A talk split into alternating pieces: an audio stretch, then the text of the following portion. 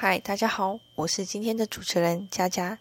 今天我们一起来探讨一下：你认同这是一个乌卡的不确定时代吗？乌卡这个概念最早在一九九一年由美军提出，它是用来描述冷战结束后世界局势呈现不稳定、不确定、复杂且形式模糊的状态。直到了二零零一年九一一事件，这个缩写才真正被确定。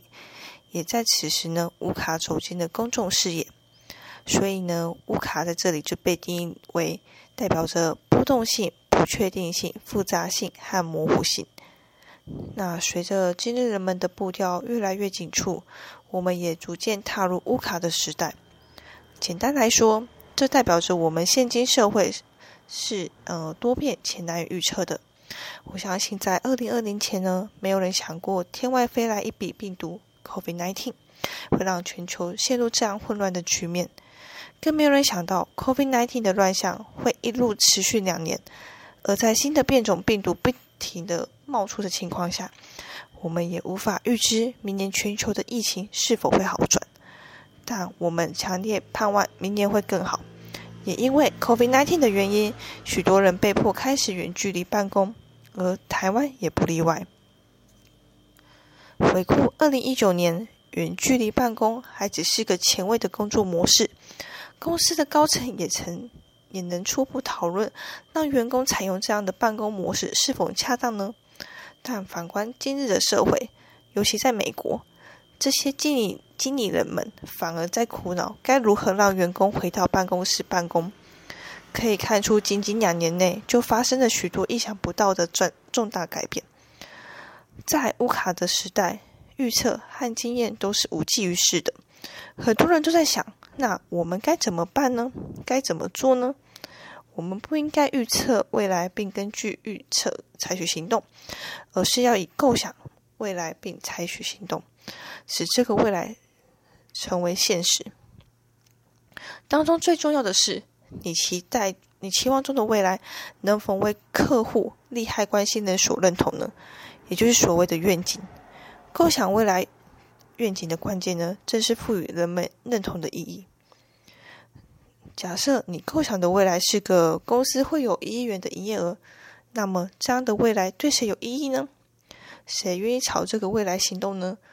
如果你的愿景没有号召力和吸引力，人们就不会为此采取行动，这个未来呢，也就不会发生。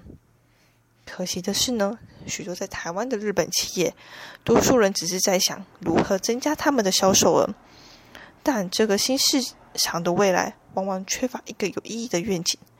这也造就台湾部分日商即使有成功的案例，也仅是如像 One Days 公司的社长田中先生所说，是个意外的成功。那么，所谓的愿景策略究竟如何做呢？举例来说，我是一家销售健康产品的日商公司，要来台湾开拓市场。这时候，我必须先了解当地的需求。假设说，台湾人的糖尿病发病率很高，如果不加以控制呢，台湾的健保费用可能在几年内就用尽了。而我的公司有个健康产品，在日本普遍被糖尿病患使用。这时候，我可以提出一个愿景，用日本的经验，创造一个台湾糖尿病。换不需要跑医院的未来。当然，药商仍是销售健康食品，但这件事情有一个目的，有了更高的价值。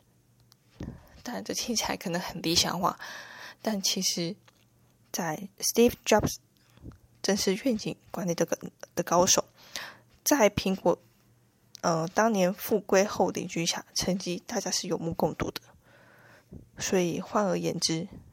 市场研究这是必须做的，但重点不在市场的预测，而是当地嗯顾客的痛点和需求是需要被满足的，然后设法想出一个你能够解决痛点和满足需求的愿景。